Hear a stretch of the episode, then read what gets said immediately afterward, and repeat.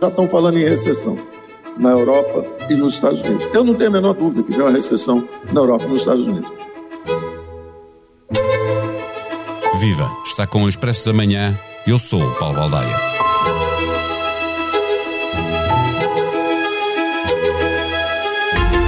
Os juros começaram a subir de uma forma generalizada e sabemos todos que não vão parar de subir porque é preciso combater a inflação que já não tem nada de temporário. A Reserva Federal Norte-Americana subiu esta semana os juros em 0,75 pontos percentuais, a maior subida de uma só vez em quase 30 anos. O Banco Central da Suíça subiu os juros pela primeira vez em 15 anos e o Banco de Inglaterra é já a quinta vez que aumenta a taxa de juro este ano. O Banco Central Europeu já anunciou que o vai fazer no próximo mês e de novo em setembro.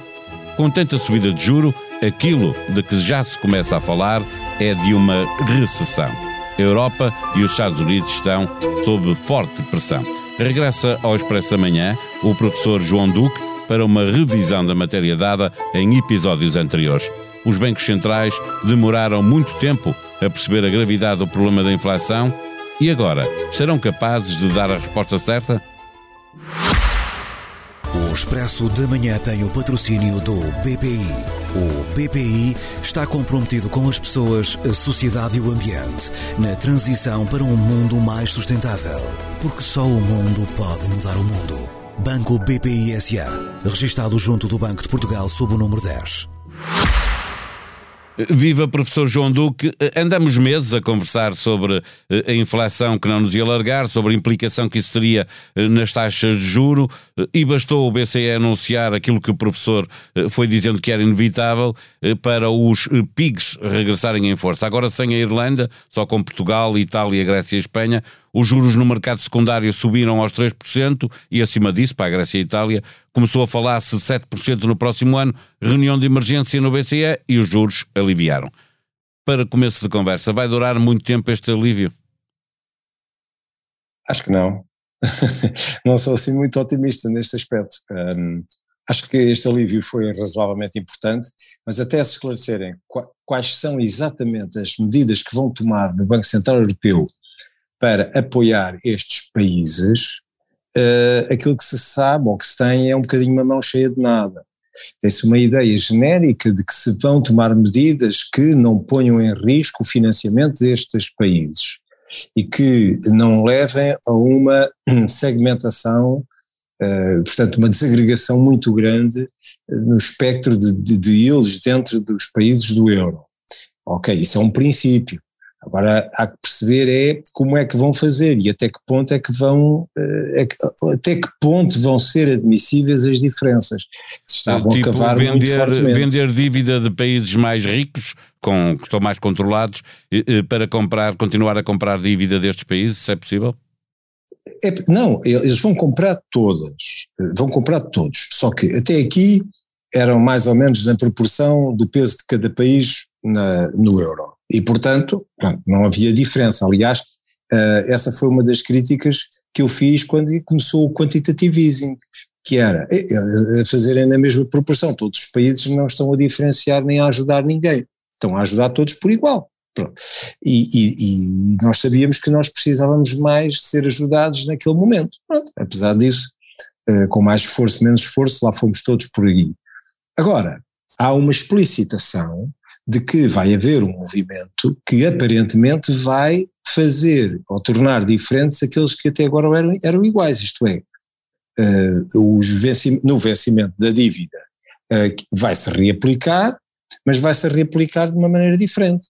Portanto, vai-se replicar comprando mais proporcionalmente dívida de Portugal, Espanha, Itália e Grécia do que uh, dos países que precisam menos, nomeadamente, por exemplo, a Alemanha, a França, Áustria, o que for. Portanto, há aqui uma discriminação positiva para quê? Para que estes estas dívidas acabem por ter uma, uma, procura maior e, portanto, baixe o preço, o custo implícito neste dinheiro, que é, é dinheiro de empréstimos a longo prazo. E isto é muito importante para as empresas. Ainda no outro dia estava a falar com empresários e estava-lhes a explicar. Por um lado, se são empresários da construção é claro que é, é o preocupante a Euribor, porque a Euribor é uma taxa, eh, e portanto as taxas de juros curto prazo e o desconto, as taxas de desconto do Banco Central Europeu, eh, que não estamos a falar delas, estamos a falar de, daquilo que é o programa de recompras do, e portanto das taxas de longo prazo que se formam no mercado de dívida de longo prazo. Portanto, essas taxas de curto prazo são importantes para os empresários da construção civil porque estão relacionadas com os empréstimos que os seus clientes vão ter, porque a maioria das pessoas em Portugal compra casa pedindo dinheiro emprestado e o indexante é Euribor. Neste caso, é para os investimentos de longo prazo. Os investimentos de longo prazo avaliam-se tendo em conta o custo do dinheiro de longo prazo. E é isto, é disto que estamos a falar. É dívida de longo prazo e o custo do dinheiro não só para os países, mas depois também para as empresas porque depois, em, em, em função do custo de dinheiro de longo prazo para para já, para os países de melhor risco de crédito. Depois a seguir, soma-se o spread dos países que têm menos risco de crédito. E depois em cima disto começam a vir as empresas. E portanto, naturalmente que se uma empresa está em Portugal, se a nossa república, quando pede dinheiro emprestado, está neste momento, ou potencialmente vai pagar 3, ou mais por cento ao ano, naturalmente que as empresas em Portugal que estejam, pronto, que tenham um determinado tipo de, de mercado e de, de de estrutura de financiamento, vão naturalmente pagar bastante mais. Portanto, à medida que sobe o custo do dinheiro para Portugal, naturalmente o que as empresas devem esperar é que para elas também vá subir. E é por isso que é, é importante este investimento, este, este, esta referência. É, é, olhando para essa dívida de, de longo prazo, em valor, em valor, absoluto, a dívida portuguesa é hoje eh, bem maior do que era quando em 2011 eh, tivemos de pedir um, um, um, resgate, era mais ou menos 200 mil milhões, hoje é 275 mil milhões, embora uhum. obviamente isto depois uh, uh, em referência ao PIB uh, diminui a, a, dívida, mas há alguma linha vermelha hoje para, para, para, este mercado, para Portugal poder ir ao mercado, ou o problema não, não se coloca, pelo menos por agora? Bom, com este anúncio do Banco Central Europeu, o que os bancos sabem é que hum, vai haver mercado para repassar esta dívida. E, portanto, o que tipicamente aconteceu até agora foi os países emitem dívida, esta dívida é comprada no mercado primário, onde o Banco Central Europeu não vai, deixa os bancos, portanto, fazerem o preço de acordo com aquilo que é a avaliação que fazem do risco do, do emitente, os países, e depois o Banco Central Europeu compra, uh, o Banco Central Europeu e os membros e os seus membros compram no mercado secundário. E, portanto, aí podem fazer pressão e vão fazendo pressão de compra, portanto, fazendo subir os títulos de dívida, baixando o custo implícito, que é essa a relação entre os dois, as duas variáveis. Portanto, se o Banco Central Europeu está a dizer que vai comprar e comprar mais do que aquilo que tem, que tem em carteira de Portugal, então isso alivia, aliviará bastante este efeito. Além disso, também tem, uh, tem aqui um, uma questão importante, é que a maior parte da dívida digamos, de longo prazo, da dívida portuguesa de longo prazo, já está na mão do Banco Central.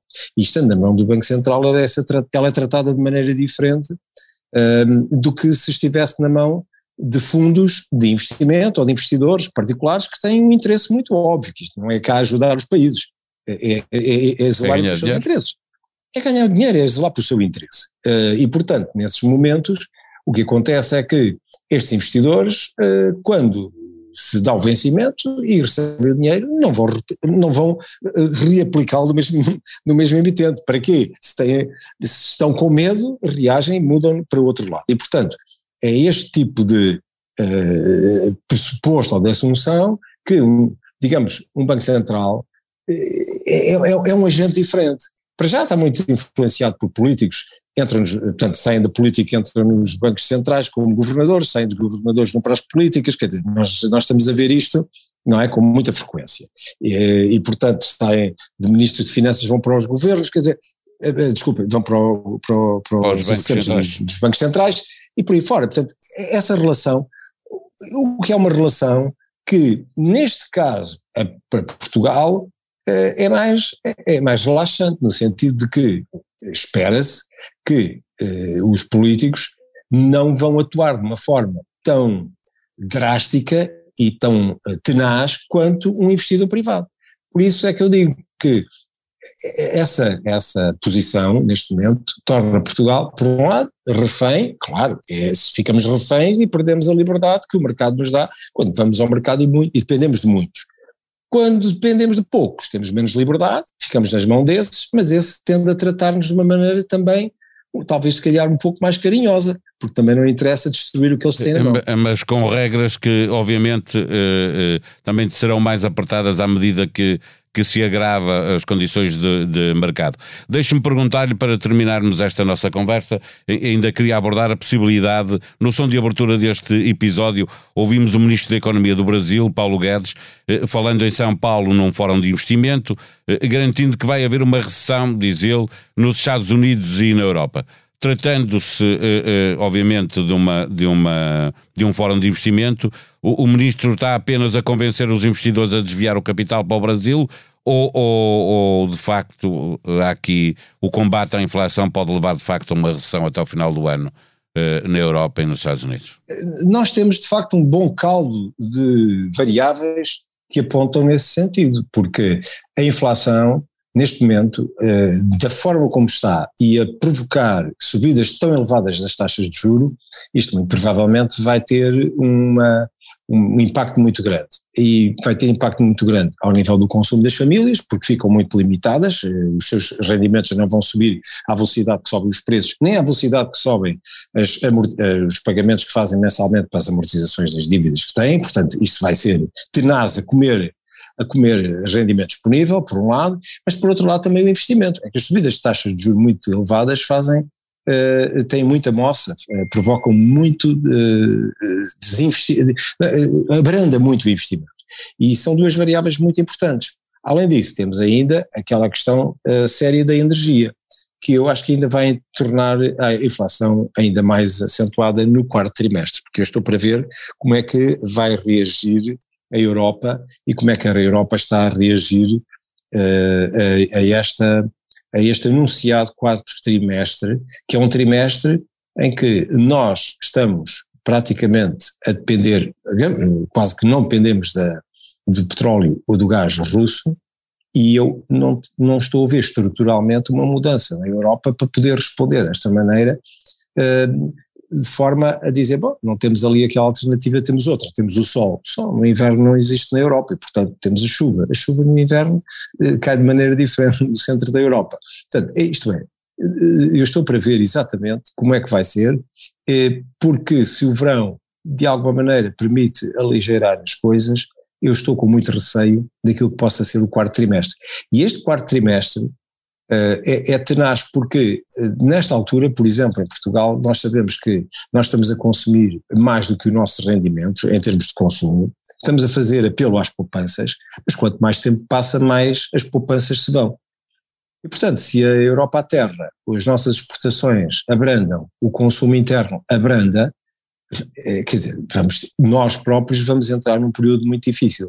Por isso é que eu, eu tenho para mim que se hoje as pessoas se queixam da bomba de gasolina por estar com preços escandalosos acima dos 2 euros, eu temo muito, muito que tenham saudades, venham a ter saudades no quarto trimestre destes preços. Sexta-feira, o Expresso está de novo nas bancas e volta a estar disponível online para assinantes. Na manchete, a pobreza em Portugal está a aumentar, mas não aparece nos dados oficiais. Passada a pandemia e com o desemprego a diminuir, Caritas e Banco Alimentar estão a apoiar mais pessoas que têm trabalho. Sobre os problemas do Serviço Nacional de Saúde, a notícia de que o governo está preparado para retirar poder à Ordem dos Médicos. Na revista, com a abertura da temporada de churrascos, que é como quem diz, com a chegada do bom tempo, Ricardo Dias Fellner foi à descoberta dos segredos dos cortes tradicionais portugueses e das novidades importadas que vão surgindo no mercado. Feitos ao bife é o título deste trabalho. Comente e avalie os podcasts do Expresso e da SIC nas plataformas digitais. Ajude-nos a fazer melhor o que fazemos para si. Este episódio contou com a sonoplastia de João Martins. Nós vamos voltar na segunda-feira. Até lá, tenham um bom dia, um bom fim de semana.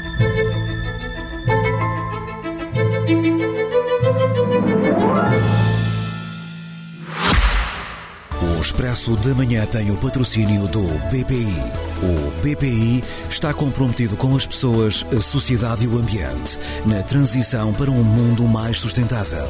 Porque só o mundo pode mudar o mundo. Banco BPI SA. Registado junto do Banco de Portugal sob o número 10.